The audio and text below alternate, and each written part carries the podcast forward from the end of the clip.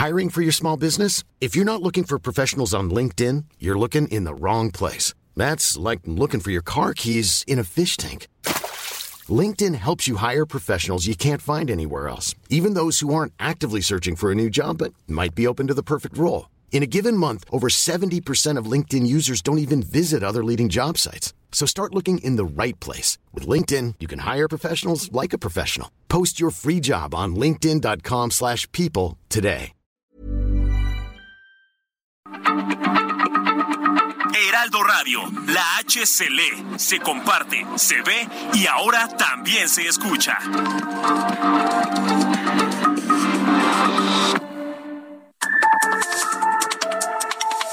De norte a sur, las coordenadas de la información.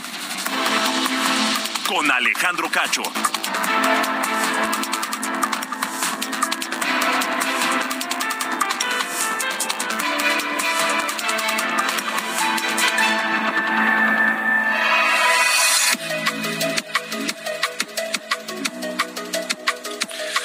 Jueves 15 de septiembre de 2022, 8 de la noche en punto, tiempo del centro de la República Mexicana. Bienvenidos, bienvenidos a De Norte a Sur, este espacio de Heraldo Radio que se transmite a toda la República y más allá de las fronteras, a lo largo y ancho del país y por supuesto a diversas ciudades en los Estados Unidos a través de Now Media Radio, a donde enviamos un cordial saludo y un abrazo fraterno desde la Ciudad de México. Yo soy Alejandro Cacho y le agradezco que me permita acompañarle la próxima hora porque seguramente ya estará preparándose para eh, celebrar un aniversario más de la independencia de México.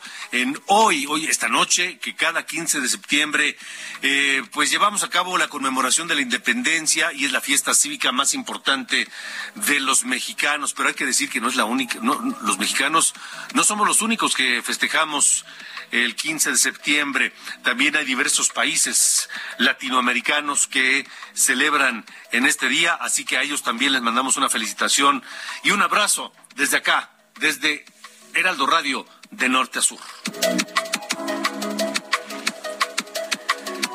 Y esta noche de 15 de septiembre hay expectativa en el penal de Puente Grande en Jalisco porque se habla de que en cualquier momento Miguel Ángel Félix Gallardo, el jefe de jefes, eh, uno de los fundadores del cártel de Guadalajara, el cerebro detrás de la conformación de una federación de cárteles de la droga en México en los años 80, podría salir de prisión en cualquier momento, luego de que un juez le concediera prisión domiciliaria, es decir, no quedará libre, pero sí podría ir a su casa para eh, compurgar el resto de la pena que tiene de cárcel desde su casa debido a las enfermedades que padece y a su edad que tiene hoy 76 años. Pero parece que se ha ido retrasando este proceso de la salida de Miguel Ángel Félix Gallardo del penal de Puente Grande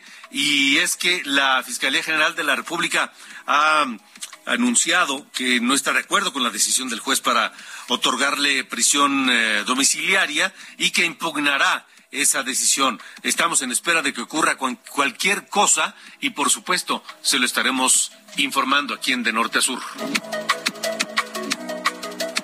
Esta noche platicaré con el eh, doctor Marco Fernández, coordinador del programa de educación en México Evalúa y profesor investigador del TEC de Monterrey.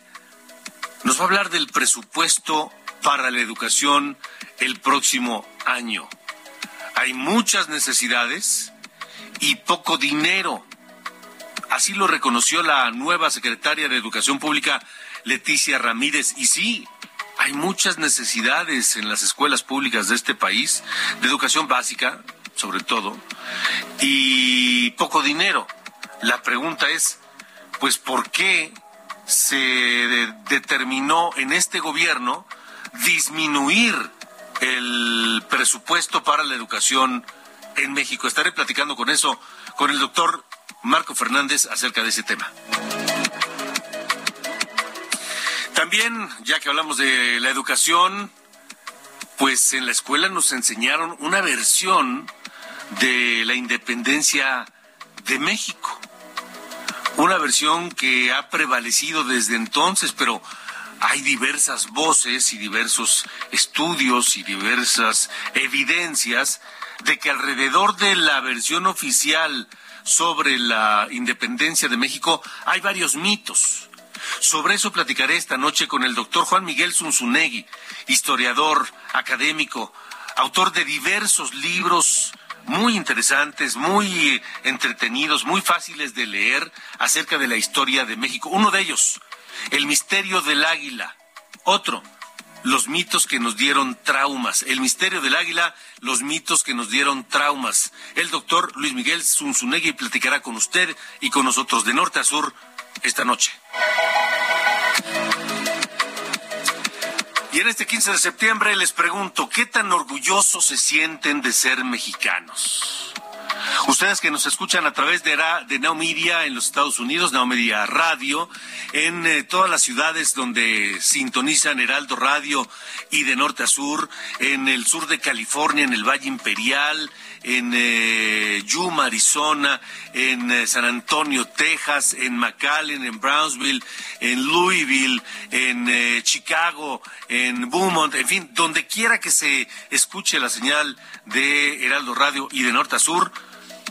Y por supuesto toda la gente en México, les pregunto, ¿qué tan orgullosos se sienten de ser mexicanos? ¿Qué les enorgullece más de México? Nos pueden compartir su respuesta aquí a el WhatsApp de norte a sur 55 45 40 89 16. ¿Qué tan orgullosos se sienten de ser mexicanos? ¿Qué les enorgullece más del país? 55 45 40 89 16. Y les pregunto esto porque la casa encuestadora Poligrama eh, hizo preguntas a los mexicanos y hoy nos darán el resultado, nos detallarán qué opinan los mexicanos. Estará con nosotros el maestro Patricio Morelos, socio de Poligrama.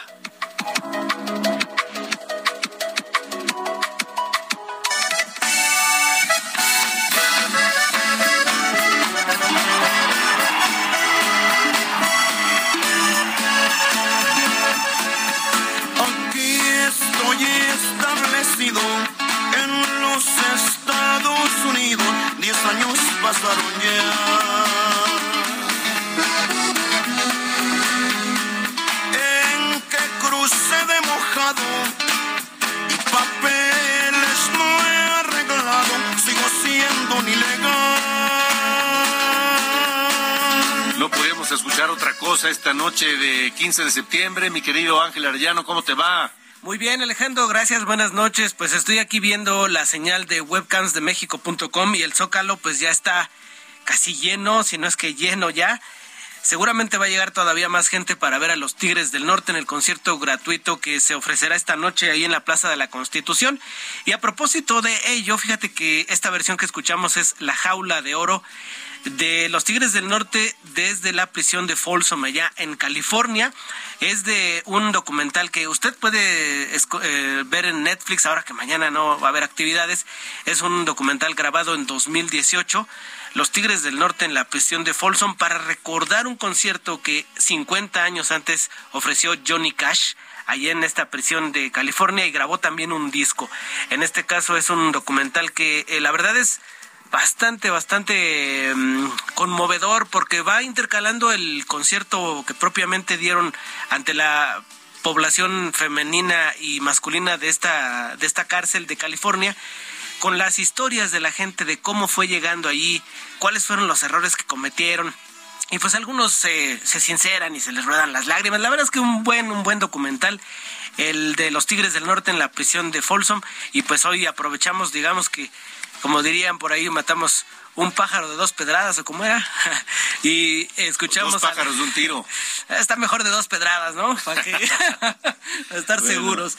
Así que ahí están los Tigres del Norte en el Zócalo. Así que más tarde ahí estaremos viendo en la señal del Heraldo Televisión cómo transcurre esta fiesta allá en el Zócalo Capitalino. Así es, estamos transmitiendo en Heraldo Televisión eh, ya la la, la, fiesta en el Zócalo. Estoy viendo fotografías, me están llegando en este momento. Sí. Eh, Ángel, eh, auditorio de norte a sur. Fotografías, son dos fotografías, tres fotografías, un pequeño video de apenas unos cuantos segundos. Sí. De un hombre eh, pues ya de edad avanzada y de una condición física que se nota deteriorada, en silla de ruedas, con eh, oxígeno, un aparato ortopédico en la espalda eh, y que está en una pues en una especie de oficina con un con una vestimenta de color beige, una playera polo de color beige con puntos y un pantalón beige a cuadros. Eh, otros, unos hombres en esa misma oficina hablando entre ellos. Y estoy hablando y describiendo para ustedes que nos escuchan en, de norte a sur a Miguel Ángel Félix Gallardo, el mm. jefe de jefes, el fundador o uno de los fundadores del cártel de Guadalajara y como digo, el hombre que conformó negoció, eh, concilió los intereses, las voluntades y los egos de los jefes del narcotráfico de distintas zonas del país para conformarlos en una gran federación del cártel, de cárteles del narcotráfico allá por la década de los 80.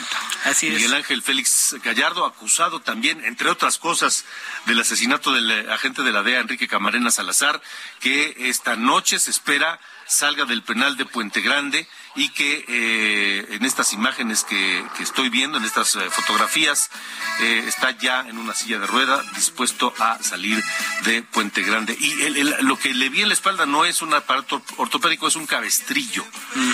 Es un cabestrillo que le sostiene el brazo izquierdo. Entonces es lo que tenemos en este momento. Le vamos a estar informando de norte a sur los detalles y todo lo que ocurra en torno de esta posible posible salida de Miguel Ángel Félix Gallardo del penal de Puente Grande. Así es, la historia de este narcotraficante pues es el origen de lo de gran parte de lo que tenemos hoy, todas las derivaciones que ha tenido el narcotráfico y pues que los Tigres del Norte también le hicieron su canción, el jefe de jefes y con esta nos vamos. Ni más ni menos. Así es, pues ahí está, los Tigres del Norte hoy esta noche en el Zócalo, Alejandro. De acuerdo, Ángel Arayano, gracias. Gracias, buenas noches. Buenas noches. Pudieran estar a mi altura pues tendrían que no pienso dejarles el puesto donde yo me la paso ordenando. Mi trabajo y valor me... De norte a sur, con Alejandro Cacho. Gracias por continuar con nosotros en De Norte a Sur. Le comentaba del presupuesto educativo. En el proyecto de paquete económico para el año que entra, el gobierno federal designó 402.276 millones de pesos a, pues, a la educación. Y esto refleja un incremento de 5.1% con respecto a lo aprobado en 2022, pero está muy por debajo de lo que se aprobó para 2019. Es decir, ¿por qué en el momento más crítico de la educación en México, no sé si en el último siglo, en el último, los últimos 50 años, en lo que va de este, dos, de este siglo XXI, sí, ¿por qué ahora se destina tan poco dinero? Doctor Marco Fernández, coordinador del programa de Educación de México Evalúa, profesor investigador del TEC de Monterrey. Gracias por estar con nosotros, Marco. Buenas noches. Hola Alejandro, muy buenas noches. ¿Qué te dice este presupuesto y qué, qué, interpretas de él? Pues mira, por un lado, eh, respecto al año pasado, como bien dices tú, eh, se contempla un incremento del 5.1% en términos reales. Y lamentablemente, cuando uno observa el detalle de cómo se está planteando la distribución de los recursos adicionales, es inevitablemente eh, pues necesario señalar una crítica sustantiva porque la propuesta presupuestal pues retrata a una autoridad eh, federal en la que pues se comporta como si no hubiera habido una crisis educativa derivada de la pandemia. ¿Por qué digo esto? Para quienes nos están escuchando, por un lado, los incrementos más importantes que está contemplando eh, eh, este presupuesto se destinan a cuatro a cuatro rubros. Uno es la escuela es nuestra, este programa que ha estado eh, recientemente eh, mencionado de manera reiterada por el presidente en sus mañaneras ante las críticas y los litigios que se han producido para tratar de restablecer las escuelas de tiempo completo y en donde el presidente dice no, pero pues si además ya no son necesarias porque lo vamos a hacer a través de las escuelas nuestras. Para quien nos escucha, este programa eh, originalmente se planteó como el programa para mejorar la infraestructura de las, de las escuelas de educación básica, es decir, preescolar, primaria y secundaria. Pero cuando el gobierno decidió cancelar las escuelas de tiempo completo, que son aquellas que anteriormente ampliaban el número de horas en que los chicos, las chicas iban a clases, es decir, normalmente un alumno eh, en la escuela pública mexicana va cuatro horas y las escuelas de tiempo completo aumentaban la jornada a ocho horas y en un número importante de ellas eh, este, se les daba eh, alimentos. Estamos hablando que había 27.067 eh, escuelas de tiempo completo y en 14.734 de ellas poco más de millón y medio de estudiantes recibían alimentos. De hecho, este programa era un programa que la propia UNICEF, Alejandro, reconocía que 63% de los chiquitos, de los chicos que acudían a estos planteles, recibían su primer alimento en estos planteles. Como estuvo la, crítica muy fuerte para el gobierno, ellos trataron de, curarse en salud diciendo que la escuela es nuestra, a la cual le aumentan eh, para el próximo año un 84.5%, es decir, 27 mil millones de pesos, que con eso se iban a hacer también las eh, funciones de jornada ampliada y de pago de los alimentos, ya no solo la infraestructura. Sin embargo, cuando uno analiza dos aspectos fundamentales. Por un lado, lo que reporta la propia Secretaría de Educación en términos de cómo hasta ahorita ha ejercido los recursos de este programa, pues no es cierto que alcance para hacer las tres cosas de infraestructura, es decir, reparar la escuela, pagarle el salario adicional a los docentes que participen estas cuatro horas extras de enseñanza y además pagar los alimentos. Eh, eso por un lado. Pero además, por el otro, la propia Auditoría Superior de la Federación, a pesar de que el presidente dice que este programa entrega de manera directa, sin intermediarios, a padres y madres de familia el dinero para que ellos decidan en qué se gasta, pues ha detectado la auditoría que sí hay intermediarios y son los señores denominados siervos de la nación o servidores de la nación de la Secretaría del Bienestar, que realmente son los que operan el programa, no la Secretaría de Educación Pública, y, se ha documentado que en varias ocasiones han presionado a los comités de papás y de mamás para eh, hacer la reparación con eh, los constructores que ellos les dicen bajo amenaza de que les quitan la lana si no lo cumplen. Ese es el primer programa. Segundo programa son las becas, sobre todo de la media superior, porque para las becas de educación superior que se llaman Elisa Acuña, ahí sí hay una hay un recorte sustantivo del 58%, pero para las becas de la media superior, es decir, la prepa, el CECIT, el CONALEP y demás, hay un, eh, un eh, recurso importante de 37.554 millones de pesos. Quien nos escuchara diría, bueno, pues entonces, pero ¿por qué están criticando lo de las becas? Si eso es un programa adecuado. El programa, otra vez, es que el diablo está en los detalles.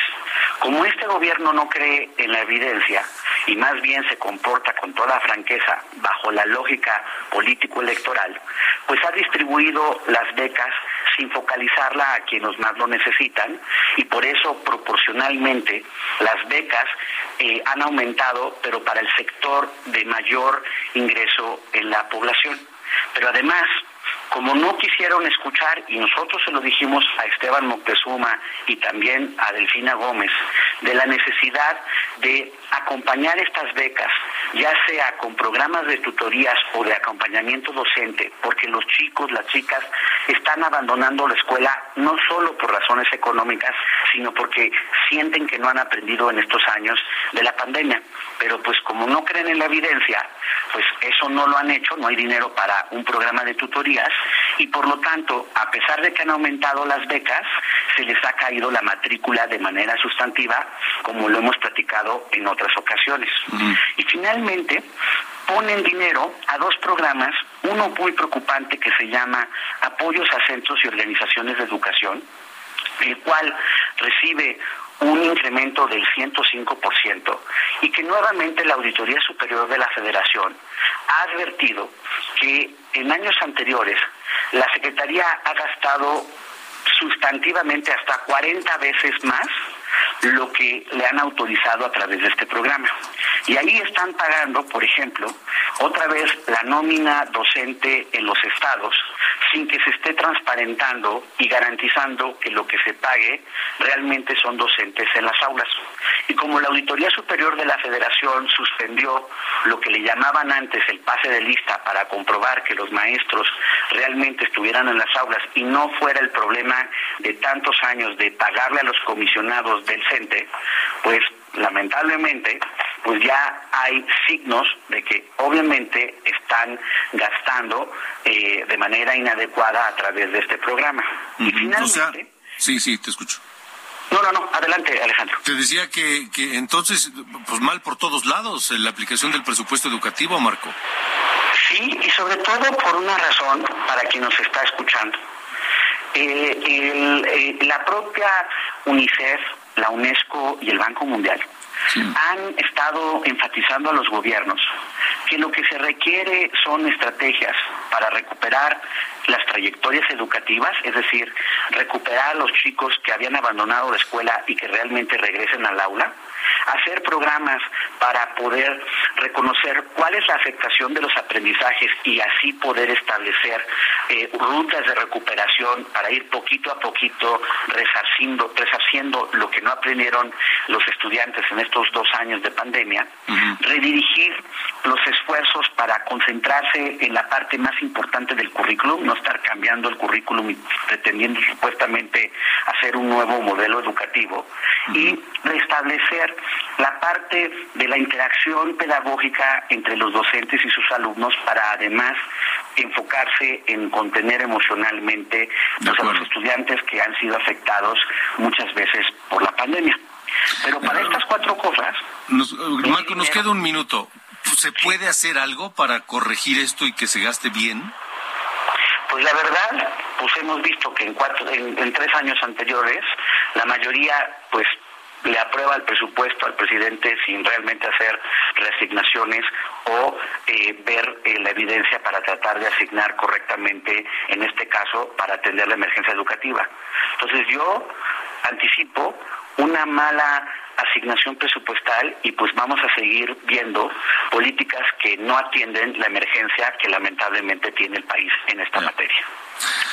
Bueno, pero no hay que, entonces, ante esto no hay que, quedarse callados o resignarse, hay que insistir y hay que señalar lo que no está bien. Marco Fernández, doctor, gracias. Brevemente, ¿sabes cuántos, cuántos pesos le van a dar para la parte de la capacitación que tanto le prometieron a los docentes y que es necesaria para el nuevo modelo educativo? Solo 195 pesos por profesor. A ver, a ver, a ver. El gobierno va a gastar 195 pesos por profesor para capacitarlos. Para, capacitarlos, ¿eso al año? Al año.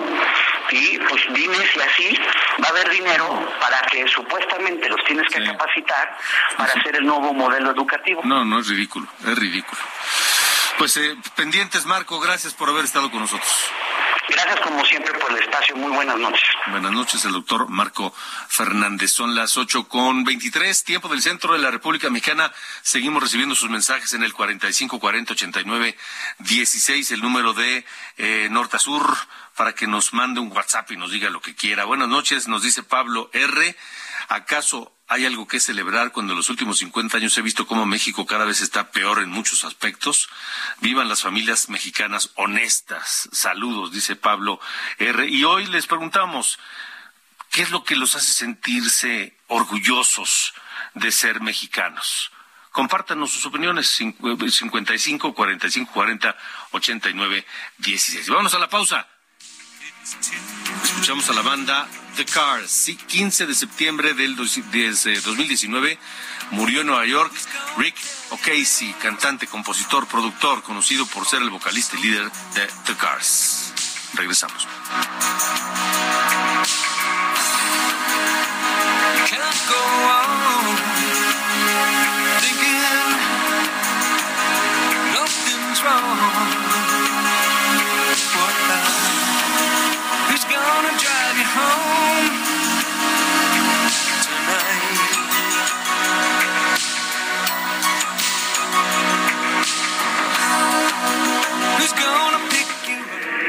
De norte a sur. Con Alejandro Cacho.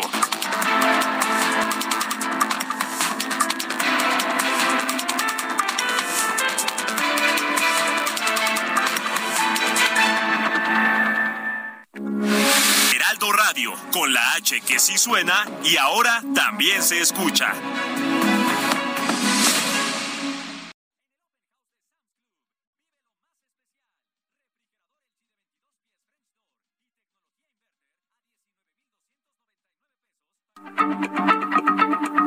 Heraldo Radio, la H se lee, se comparte.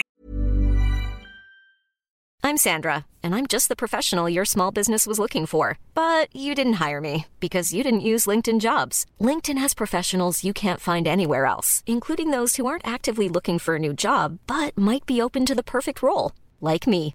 In a given month, over 70% of LinkedIn users don't visit other leading job sites. So if you're not looking on LinkedIn, you'll miss out on great candidates like Sandra. Start hiring professionals like a professional. Post your free job on linkedin.com/people today. Se ve y ahora también se escucha.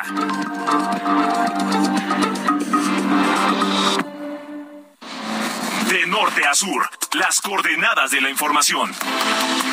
Con Alejandro Cacho.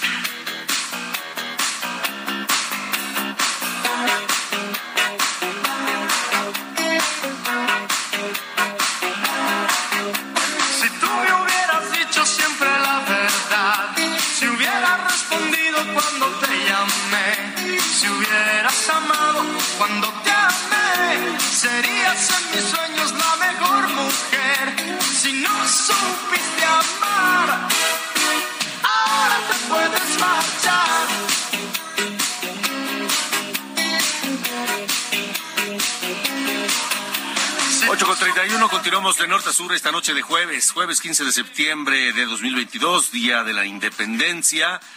Y fíjese, son las 8 con 31.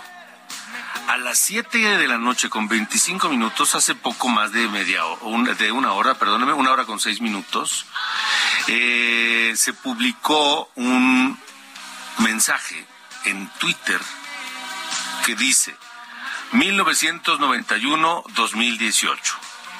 226 shows histórico, históricos Auditorio Nacional. Y esto lo publican con una foto de Luis Miguel. Claro, Luis Miguel cuando, ten- cuando parecía el, el- el- nieto del que se ve hoy. Y se publica en la cuenta oficial de Twitter de Luis Miguel. 1991-2018, 226 shows históricos, Auditorio Nacional. Tiene en poco más de una hora 2.770 me gusta, 55 tweets citados y 278 retweets. Em, y, y bueno, pues imagínense las fans cómo están vueltas locas, preguntándole cuándo lo van a ver, dónde lo van a ver y diciéndole cosas y demás.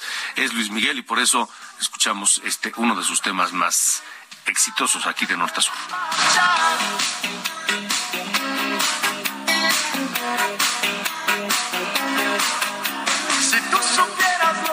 sufrí por ti, teniendo que olvidarte sin saber por qué. Y ahora me llamas, me quieres caer, me juras que has cambiado y piensas en volver.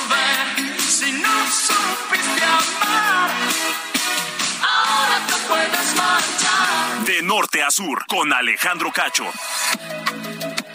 Buenas noches, estas son las noticias de norte a sur. La Comisión de Energía de la Cámara de Diputados convocó a reunión de trabajo el próximo miércoles 21 de septiembre para discutir y votar la iniciativa presidencial para eliminar el horario de verano. El dirigente nacional del PAN, Marco Cortés, aseguró que tras la votación de ayer en la Cámara de Diputados, en donde se aprobó la ampliación de la presencia del ejército en las calles hasta 2028, la relación con el líder del PRI, Alejandro Moreno, se ha terminado. Y es que en la toma de protesta de Esteban Villegas como gobernador de Durango, los dirigentes del PAN y del PRD, Jesús Zambrano, evitaron acercarse y saludar al líder priista, Alejandro Moreno, e incluso pidieron a los organizadores que no los sentaran juntos. La Secretaría de Seguridad informó que fue detenido el excomandante del 27 Batallón de Infantería de Iguala, el general José Rodríguez Pérez, así como tres militares más, presuntamente involucrados en la desaparición y asesinato de los 43 normalistas de Ayotzinapa. En Zacatecas, esta mañana fueron encontrados ocho cadáveres sobre la carretera que lleva a Jerez y Villanueva a la altura de la comunidad Benito Juárez, perteneciente al municipio de Zacatecas. Hasta el momento se desconocen las causas y la identidad de las víctimas. Finalmente, la Fiscalía de Michoacán informó que las siete personas que perdieron la vida ayer durante el accidente ocurrido sobre la autopista siglo XXI ya fueron identificadas. De las víctimas, tres eran menores de edad. En tanto, hoy se registró un nuevo accidente sobre esta misma autopista en el kilómetro 208, luego de que dos camiones de carga chocaran y se incendiaran. Los conductores murieron calcinados. Yo soy Diana Bautista y estas fueron las noticias de Norte a Sur.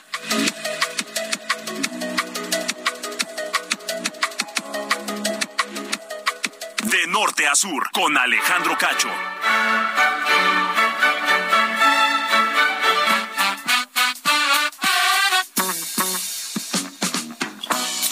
Mi querido Carlos Allende, ¿ya listo para dar el grito? Claro que sí, claro que sí, ya estamos bien listos para dar el grito. Es que no manchen, aquí me tienen con una friega aquí en las situaciones técnicas, aquí en la cabina. Pues no, el, el, mendigo botoncito para prender el micrófono no funcionaba y me tuve que cambiar expresamente a otro aquí en, la, ¿Estás en la cabina. que no has comenzado a festejar? No, te prometo que no, sí, le, sí te juro. O sea, estuve hasta tres veces intentando que, que, que picara el botoncito, hombre, pero ya, ya estamos aquí. No se preocupen. Oye, este, ando viendo aquí que la gente sigue ¿Sabes llegando. qué? Ya estoy bien. Le picaste el otro. Al talkback. No, no, no, sí, te, te prometo. O sea, no estoy. Mira, si estás viendo la transmisión, fíjate, estoy viendo la el segundo botoncito que sí dice al aire y no jala el, mendigo controlito. Pero bueno, a ver, este, estaba viendo aquí la, que ya la gente está llegando al Zócalo creo que dieron una especie de portazo ahí, la zona reservada para la, la prensa. Sea, parece que hay bastante gente, ¿no? Que va a llegar hoy a el Zócalo de la capital. A lo, lo que quería este, tocar el día de hoy, señor Cacho, la verdad es que está un poco alejado de los eh, festejos patrios, eh, porque eh, ayer pasó algo un poco extraño ahí en el Aeropuerto Internacional Felipe Ángeles con el vuelo de Aeroméxico 874 que iba a Mérida. La cosa es que este, el piloto del avión decidió aparentemente por sus aterciopelados, empezar el proceso de despeje. Que siendo una, bueno, cualquiera sabe que siendo una operación de, mucha seguridad, pues se tienen que seguir ciertos pasos y cuidar cierto protocolo. Parece que a este compadre se le, le valió tres kilos de pinole y empezó el despegue. Lo que me hizo pensar que en servicios a la navegación del espacio aéreo mexicano, no el CNEAM, no, o traen una fiesta impresionante o el, el, este, el piloto por sus eh, por, su, por su voluntad decidió empezar y lo cual también es bastante grave. A la vez recordemos que México no tiene la categoría 1 en tema de seguridad aeronáutica. Y con este tipo de situaciones de fallos pues que no nos claro no nos podemos Menos. permitir que son básicos menos vamos a regresar a la categoría 1 y el AIFA seguirá condenado a no tener vuelos internacionales a eh, destinos principales como lo son Europa y Estados Unidos. El CENEAM tiene que limpiar ah, pero ¿qué tal la Cuba? ahorita. ¿Eh? ¿Qué tal la Cuba? Sí, bueno, a Cuba y creo que también a Paraguay. No, no, la Dominicana. La República Dominicana. No, ya sabes. Hombre, Esos son los destinos que, que, que dejan, ¿no? Pero bueno, ahí en CENEAM tienen que ponerse las pilas porque la cosa no parece fácil para recuperar la categoría 1 en tema de seguridad aeronáutica para México. Muy bien, con todo lo que eso significa, el otro día leía una noticia de que el tiempo que México ha estado, desde que perdió la categoría hasta hoy, las ganonas han sido las aerolíneas americanas, las aerolíneas estadounidenses, porque han, eh, eh, ante la falta de vuelos de aerolíneas mexicanas, dijeron, pues nosotros le entramos. Sí, nosotros y hay capturamos el mercado. Siete nuevos vuelos de líneas americanas que pudieran estar llevándose a cabo por líneas mexicanas. En fin. Muy bien. Gracias, señor. Un fuerte abrazo. Fuerte abrazo. No se vaya a poner usted hoy muy necio, ¿eh? Por no, favor, porque hay, que hay, que trabajar mañana. Mañana tenemos programas. Exacto, exacto. Sí, sí, sí. Yo tengo un programa temprano, usted tiene programa más tarde y luego tenemos aquí radio en vivo. No se preocupe, todo va a estar bien. Ándele pues. De norte a sur, con Alejandro Cacho. 8 con 39 continuamos y además me da un enorme gusto saludar a un hombre que, que, que admiro que aprecio, que leo con mucha atención y que, y que me enseña cada vez que, que lo escucho o que platico con él o que leo sus libros, el doctor Juan Miguel Zunzunegui, eh, quien es un eh, destacado escritor, historiador, académico, autor de diversos libros, el más reciente, El misterio del águila, los mitos que nos dieron traumas. Ese es uno de varios. Qué, qué, gusto saludarte, Juan Miguel. ¿Cómo te va? Buenas noches. Alejandro, ¿qué tal? Pues encantado con la introducción. Muchas gracias. Al contrario, este, sabes que, que te aprecio y te admiro desde hace mucho y que, y que, y que bueno, pues sí, tú siempre nos has estado eh, desvelando mitos en torno a la historia de México y qué mejor día que el, el aniversario de la independencia para hablar de esto. Pues sí, efectivamente. Hablemos. ¿Cuáles son los más, los, estos mitos más destacados que tú has detectado, Juan Miguel? Pues fíjate que en realidad es, es bien interesante. Yo creo que para mí el tema es que la historia de México gira en torno a una maraña de mitos donde todos dependen de todos y no puedes, casi casi no los puedes entender por separado. Pero lo que me resulta a mí más interesante del día de hoy, eh, a ver, creo que es muy importante de pronto empiezan estas, estas voces de que no hay nada que celebrar y demás creo que es muy importante celebrar al país. Eso, vaya, lo hacen todos los países, ¿no? Entonces, lo primero es entender eso. Todos los países tienen una fiesta simbólica. Y eso finalmente es lo que tenemos hoy, una fiesta simbólica.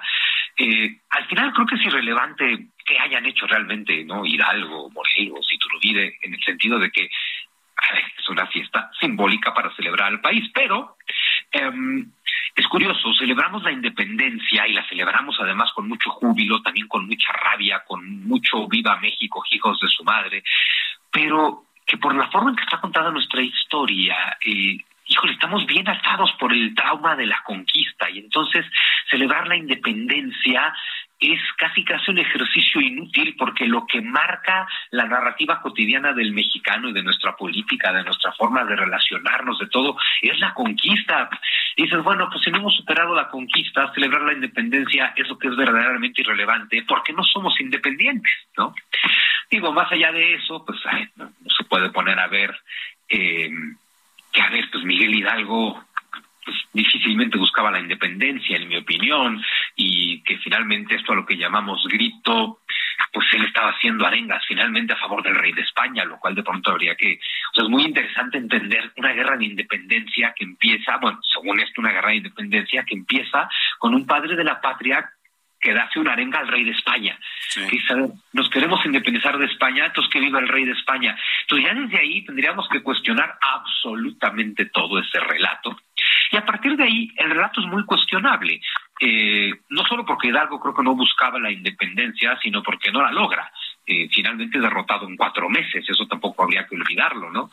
y, y, que los primeros insurgentes, ¿no? Este Hidalgo Allende, Hidalgo, este Hidalgo Allende, Aldama Jiménez, pues finalmente también se la pasan peleando entre ellos y que Hidalgo y Allende eran enemigos prácticamente desde el día dos de este movimiento muy azaroso. Es decir, pues que no, no, no es que no era realmente un plan de independencia, ¿no? Que ese de pronto surge un poco más sobre la marcha, en torno a 1812, 1813, con, con José María Morelos, que, que por lo menos es el primero que realmente dice, oigan, esto se trata de independizarnos de España y de ser una república. Es realmente el, el primero que, que sí deja muy claro eso. Los otros seguían representando por representar, eh, peleando por representar aquí al rey de España, ¿no? Eh, si las patrias necesitaran padres, pues creo que Morelos se lo merecería más que Hidalgo, porque además su guerra es la que tiene forma y sentido y la que dura cinco años y de la que surgirán los insurgentes que sobreviven toda la guerra y que luego van a ser los creadores de la República. ¿no? Eh, Guadalupe Victoria, Vicente Guerrero, pues finalmente tiene que ver con Morelos y nada que ver con Hidalgo. Y al final, pues que el verdadero padre de la patria, o por lo menos el verdadero libertador, pues es el tirano favorito, es Agustín de Iturbide, eh, y que no celebremos nada el 27 de septiembre. No tendríamos que dejar de celebrar esto como si no fuéramos fiesteros y pudiéramos con dos fiestas en septiembre, pero que celebremos el inicio de una guerra o de un movimiento sin pies ni cabeza y que no celebremos la consumación de un movimiento que nos da patria y libertad, pues dice mucho de nosotros. Eh, estamos celebrando que empezó un mitote, pero nadie sabe realmente cómo acabó y cómo realmente nace México y eso ni siquiera lo celebramos, ¿no? Sería bien interesante también ponernos a, a reflexionar eso, porque además hicimos lo mismo con la revolución, si, si te das cuenta, ¿no?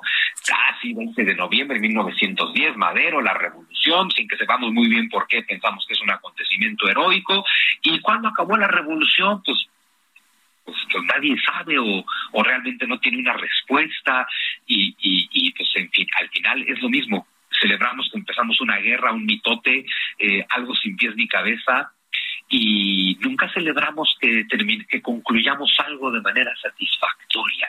Celebramos en independencia y en revolución eso, que empieza un desmán, pero no celebramos ni conmemoramos que hayamos logrado un resultado y pues bueno, tal vez también por eso nos va así en el fútbol. O sea, eso está muy metido en nuestra psicología porque está metido en nuestra narrativa y al final, tanto los pueblos como los individuos, resulta que nosotros somos la historia que nos contamos de nosotros mismos. Lo que uno se cuenta constantemente de sí mismo, pues es lo que tú te acabas creyendo y eso es prácticamente tu realidad, eso es lo que eres, ¿no? Nos pasa a ti, a todos como individuo y evidentemente le pasa a los pueblos. Un pueblo no es tanto sus hechos del pasado, sino la historia que se cuenta de sí mismo. Y en México nos contamos una historia con mucha rabia, con mucho conflicto, eh, con mucho empezar guerras sin concluirlas, eh, con mucho trauma de conquista, y nos contamos una narrativa de mucha derrota. Eh, entonces, ¿cuál es, la, ¿cuál es la historia que debemos, pues no sé si creer o adoptar, Juan Miguel? Pues mira, más que creer, porque a ver, hay, una cosa que es bien importante entender y a ver, casi casi todos los historiadores piensan que tienen la, la razón absoluta, eh, que su versión es la verdadera, y yo estoy convencido de que la historia no son hechos sino interpretaciones y que no existe la razón eh, o la verdad absoluta en la historia, y dado que somos la historia que nos contamos de nosotros mismos, tú imagínate que en lugar de contarnos una historia donde, ah, mira, pues este país es resultado de que nuestro padre viajó desde el otro lado del océano y llegó aquí y violó a tu madre y nos conquistó y, y, nos humillaron y nos sometieron y nos saquearon y nos violaron y nos... O sea, esa historia está tremenda, ¿no? Y luego una independencia muy festiva, pero a partir de ahí también una narrativa donde mendigos gringos, mendigos franceses, mendigos ingleses, mendigos Santana, o sea, que siempre es todo el mundo conspirando en contra de nosotros, ¿no? Tenemos muchos personajes históricos eh, que luchan mucho con la frente en alto, pero pierden y los convertimos en héroes, como Villa, como Zapata, eh, como Madero, que no logra nada, porque si uno le pone atención a Madero no logra nada, igual que Hidalgo no logra nada, y no es que no tengamos héroes y triunfadores en nuestra historia, más bien, no es que no tengamos triunfadores, es que nuestra narrativa no los hacemos héroes, porque ahí tienes desde Hernán Cortés, eh, pasando por Porfirio Díaz, eh, en fin, o sea, eh, desde luego Iturbide, podríamos contar la historia de una manera que nosotros fuéramos resultado eh, no sé, lo pienso hace 500 años, pues los españoles y los tlaxcaltecas y los demás pueblos del Valle de México derrotaron juntos a los mexicas, que eran los tiranos de esta historia, y podríamos contarnos una historia donde México no es resultado de una conquista y de un conflicto, sino resultado de un encuentro y una unión, porque nuestra mitad castellana llegó a encontrarse con nuestra mitad mesoamericana y derrotamos juntos a los mexicas. Y a partir de ahí, imagínate seguir con una línea donde contemos una historia constructiva donde tú le, le, inculcas eso a los niños en la escuela, porque esa es la otra cosa que no hay que olvidar, que esto es algo que le contamos a los niños en un sistema educativo durante toda su infancia. Y entonces, claro, si tú tomas al, niño gringo, como pasa, y le cuentas a todos los niños gringos la historia de somos la policía del planeta, somos los paladines de la justicia, de la libertad, de la democracia, somos el mejor país del mundo, y el niño gringo se lo cree y actúa en consecuencia y tienen una primer potencia. Pero al niño mexicano llevamos de Lázaro Cárdenas para acá contándole todos los días a todos los niños que nos humillaron, que nos sometieron, que nos saquearon y que todo el mundo está en nuestra contra. Y no puedes mandar a alguien a sacar a México adelante si le estás contando esa historia. Sí. Y desgraciadamente seguimos en ese mismo discurso, en esa misma narrativa, ¿no? Claro, porque nos da, eso sí, nos quita toda responsabilidad, nos hace víctimas. Eh, y al final, pues eso siempre estamos buscando culpables, pero no, no, no soluciones creo que es una reflexión interesante, pero que aún así hoy hay que celebrar, y hay que celebrar, aunque no te caiga bien el que vaya a dar el grito, el que vaya a saber, porque al final hay que celebrar que nuestro país existe. Así es, así es. Juan Miguel, doctor, gracias, Juan Miguel Zunzunegui, por haber estado aquí. Gracias. Un gusto, gracias. 8 con 49. Norte a Sur, con Alejandro Cacho. Gracias también al maestro Patricio Morelos, socio de, de, esta casa encuestadora Poligrama, que tiene datos interesantes sobre esta fecha y lo que significa y el orgullo de ser mexicano. Patricio, gracias. Alejandro, muy buenas noches. ¿Qué has encontrado? ¿Qué, qué, qué, qué es lo que nos enorgullece? En esta ocasión dejamos de lado las encuestas político-electorales para poder hacer un estudio ahora con motivo de las fiestas patrias y preguntarle a los mexicanos y a las mexicanas qué tan orgullosos se sienten de formar parte de este país. Y los datos son muy alentadores. Te comento que el 80.78% de los mexicanos se sienten muy orgullosos. Ahora bien, el 11.61% también se siente orgulloso. ¿Qué significa esto? Que 9 de cada 10 mexicanos están orgullosos o muy orgullosos de formar parte de México. Además, hicimos algunas otras preguntas, como por ejemplo, ¿qué le enorgullece más al mexicano? En la primera posición tenemos la historia con el 38.31%, seguido de, evidentemente, la comida con el 26.21%. ¿Qué otros temas le enorgullecen a los mexicanos? Los lugares turísticos, sus playas, sus pueblos mágicos, la cultura, la música y, por supuesto, la gente, que en otros estudios ¿Qué nos dicen los mexicanos? Somos personas cálidas, cercanas, que siempre apoyamos. Otro dato que es valioso es, si la gente tuviera la oportunidad de vivir en otro país, ¿qué haría? Esa es una pregunta que nos planteamos muchas veces. Fíjate que la mitad, el 54% nos dice que se quedaría en México y el 36.99 nos dice aceptaría irme, pero regresaría eventualmente. Otra vez, poco más del 90% nos dice yo quiero estar en México, aquí quiero desarrollar mi vida. Y solo el 5.92, menos de uno de cada diez diría, aceptaría irme y nunca regresaría. ¿Qué, porcentaje fue ese, Patricio? El 5.92. Okay. Poco menos del 6% diría, me voy y, no, regresaría. Y cerramos esta encuesta preguntándole a la gente que cómo acostumbra a celebrar este Día de la Independencia el 44% en una cena con amigos, el 28% asistiendo al grito que organiza ya sea el gobierno federal o el gobierno local, además de reuniones con amigos y familiares o salir de viaje. Entonces el dato más relevante de este estudio es 8 de cada 10 mexicanos se sienten muy orgullosos de formar parte de este país. Vaya, interesante sin duda. ¿Qué tanto influirá la fecha, Patricio? Esta, esta medición la hemos hecho en otros momentos, por ejemplo, el año pasado, también le preguntamos a los mexicanos esto y nos decía el 78% que estaba muy orgulloso, es decir, al menos en comparación con el año pasado se mantienen prácticamente los mismos porcentajes. Y esto es interesante porque muchas veces pues hablamos de los problemas, hablamos de la polarización, entre los grupos políticos, pero bueno, cuando le preguntamos a la gente, al mexicano, si es feliz, si está orgulloso, pues vemos que, que siempre tenemos datos muy alentadores. Pues vaya, interesante, interesante. Eh, maestro Patricio Morelos, socio de esta encuestadora Poligrama. Muchas gracias por haber estado con nosotros, Patricio. Alejandro, buenas noches y gracias por el espacio. Hasta luego, buenas noches. Eh, pues interesante, interesante. Y sí, los comentarios que hemos recibido a través del WhatsApp indican eso, que sí, hay un orgullo de estar en México, de sentirse mexicanos y de celebrar sobre todo en esta, en esta fecha, por supuesto. Eh, estamos en espera de tener información, más información. Hasta este momento le informo que no hay novedades en torno a la posible salida de eh, Miguel Ángel Félix Gallardo del penal de Puente Grande en Jalisco.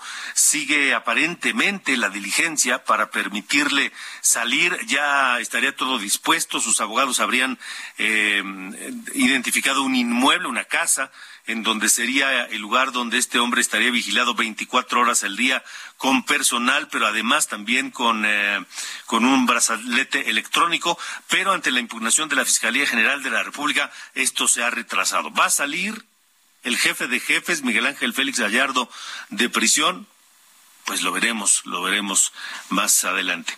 Ya comenzó por lo pronto el concierto de los Tigres del Norte en el Zócalo de la Ciudad de México. Ya está todo lo que da. La gente ya comenzó no solo a reunirse, ya está lleno el Zócalo, sino a, festejar. Y pues esperemos que sea una noche eh, de, pues, enormes festejos y una noche donde todos estén tranquilos y donde eh, la pasen bien. Por lo pronto nosotros nos vamos. Gracias por habernos acompañado esta noche aquí en De Norte a Sur. Mañana lo esperamos, por supuesto, y lo dejamos con este tema, la tumba falsa, los Tigres del Norte.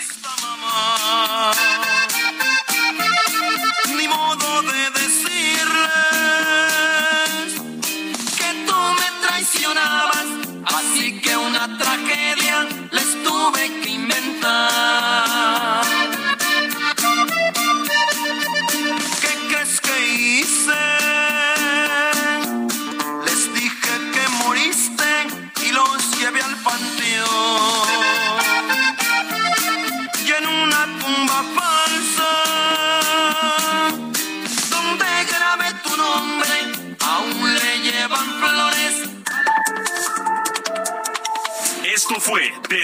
Sur, las coordenadas de la información.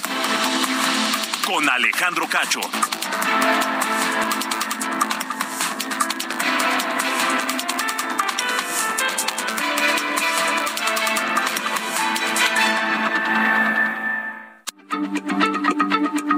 Heraldo Radio, la H se lee, se comparte, se ve y ahora también se escucha.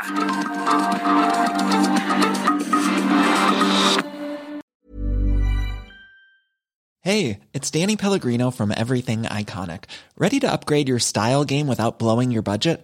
Check out Quince. They've got all the good stuff shirts and polos, activewear, and fine leather goods, all at 50 to 80% less than other high end brands. And the best part? They're all about safe, ethical, and responsible manufacturing. Get that luxury vibe without the luxury price tag. Hit up quince.com slash upgrade for free shipping and 365 day returns on your next order. That's quince.com slash upgrade.